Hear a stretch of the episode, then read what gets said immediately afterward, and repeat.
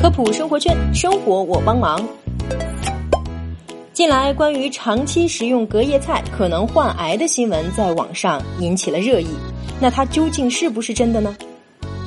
由于现在正值盛夏时节，炎热的天气特别容易适应细菌和真菌的生长和繁殖。那剩饭剩菜又正好成了细菌和真菌繁殖的天堂，所以隔夜菜到底能不能吃呢？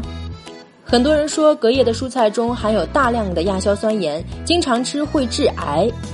首先，我们来了解一下亚硝酸盐。亚硝酸盐是一类无机化合物的总称，主要指亚硝酸钠。它的外观及滋味都与食盐相似，并在工业、建筑业中广为使用。肉制品中也允许作为发色剂限量使用。我们所说的亚硝酸盐中毒，主要是由于食用硝酸盐或亚硝酸盐含量较高的腌制肉制品、泡菜及变质的蔬菜，或者误将工业用亚硝酸钠作为食盐使用而引起的。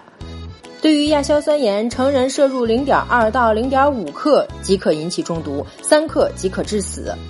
但是隔夜菜能不能吃，主要取决于你的储存方式。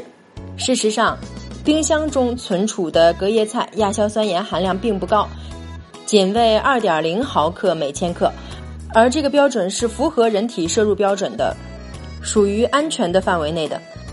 但是未经冷藏的蔬菜，由于细菌的作用，会产生相当多的亚硝酸盐，对人体的危害极大。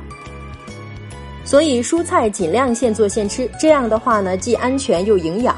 但如果不得已成为了剩菜，就一定要等冷却后盖上保鲜膜，放入冰箱保存哦。以上就是本期科普生活圈的全部内容了，非常感谢您的收听，下期我们不见不散。